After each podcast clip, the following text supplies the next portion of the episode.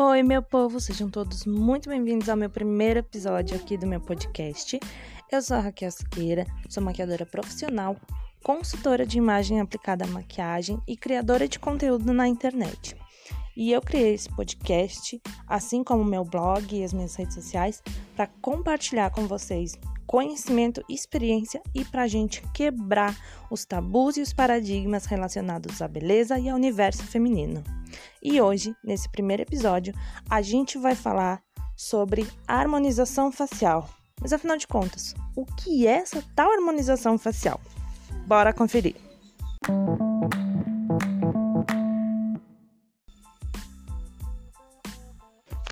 A gente sabe que a busca pela aparência ideal está impregnada na nossa sociedade.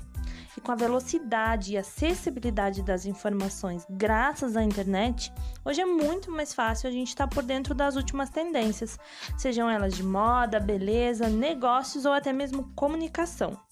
Acontece que muitas vezes a gente entra na onda das tendências sem nem se perguntar se elas fazem de fato algum sentido na nossa vida. E por isso, hoje eu vou falar um pouquinho sobre uma dessas tendências relacionada à beleza, imagem e também comunicação, a harmonização facial.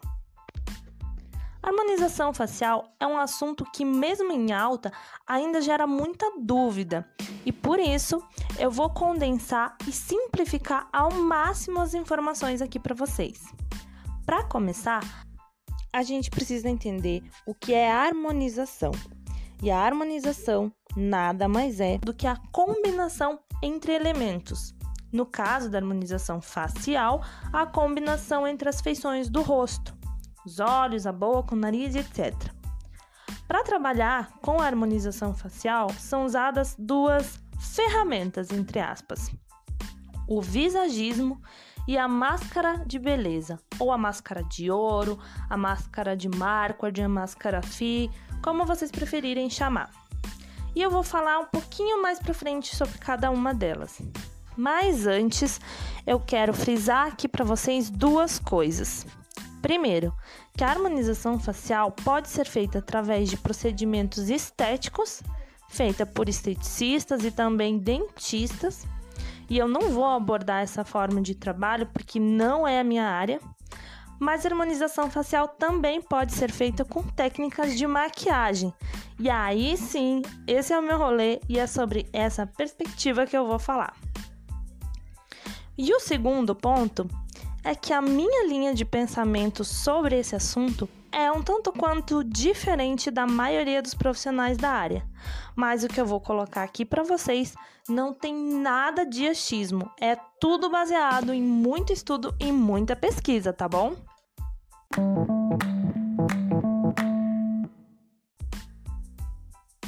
Uma das dúvidas que muita gente tem em relação à harmonização facial é se ela de fato deixa todo mundo com a mesma cara. E a resposta é sim e não. Depende muito do profissional que vai fazer.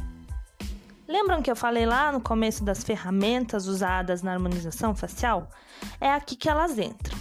Porque alguns profissionais, lembrando que eu estou falando dentro da área de maquiagem, alguns profissionais utilizam apenas uma dessas ferramentas. Eu, inclusive, era uma dessas profissionais. Eu trabalhava só com a parte do visagismo. Então, já que eu toquei no assunto do visagismo, vamos falar dele primeiro?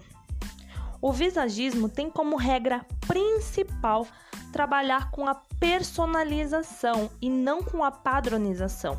Ou seja, o profissional que trabalha aplicando visagismo trabalha com um realce da beleza natural da pessoa, levando sempre em consideração não só as feições, mas também respeitando o gosto pessoal e as particularidades de cada um, transmitindo a mensagem certa de acordo com a necessidade e a vontade de cada um. E aqui eu vou fazer um parêntese, porque eu falei lá no começo também que o assunto de hoje estava relacionado à comunicação. E sim, gente, o nosso rosto comunica, com ou sem maquiagem. Nosso corpo, nosso cabelo, nossa roupa, tudo comunica.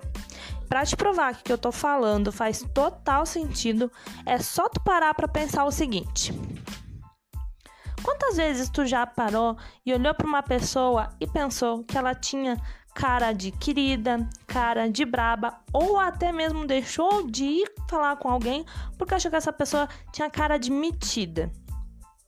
Isso é normal, isso acontece com todo mundo, porque o nosso cérebro, ele interpreta as imagens através de linhas, formas, proporção, volume e cores. E cada um desses fatores nos passa um tipo de mensagem.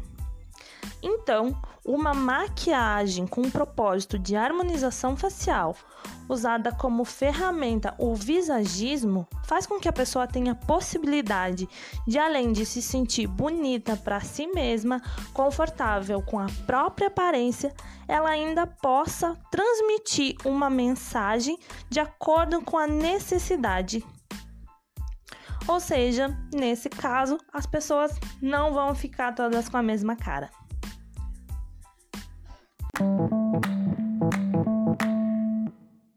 Agora a gente vai falar um pouco sobre a máscara da beleza.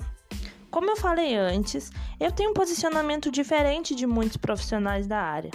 O meu posicionamento não está nem relacionado só ao uso da máscara, mas à máscara em si.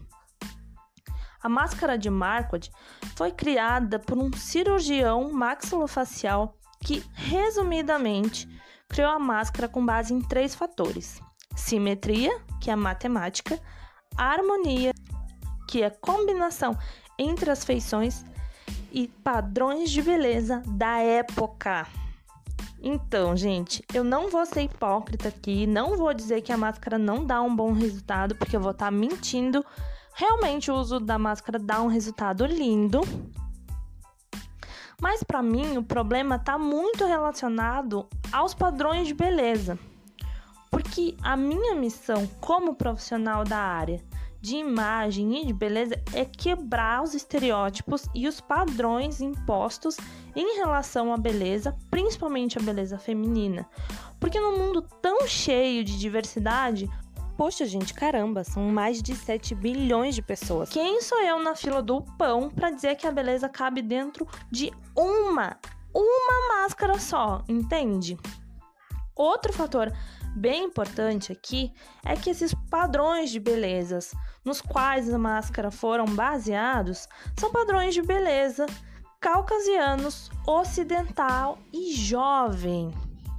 E embora recentemente eu tenha lido uma matéria falando que, devido ao posicionamento de vários profissionais da área de beleza pelo mundo em relação a essa falta de representatividade da máscara, o Instituto de Marketing vai desenvolver outras máscaras separadas por idade e etnia eu ainda continuo achando que a máscara é uma ferramenta limitada e que de fato ela não consegue representar todas as belezas.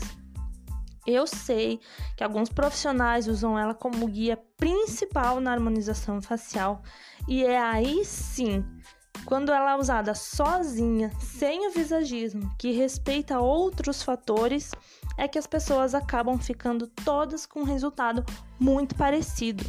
Então a minha dica aqui hoje para vocês, para quem está afim de fazer uma harmonização facial, é pesquisar muito bem o profissional, conhecer a fundo todos os métodos de trabalho dele ou dela e só fazer o procedimento ou a maquiagem se tu realmente estiver confiante, confortável no trabalho desse profissional, tá bom?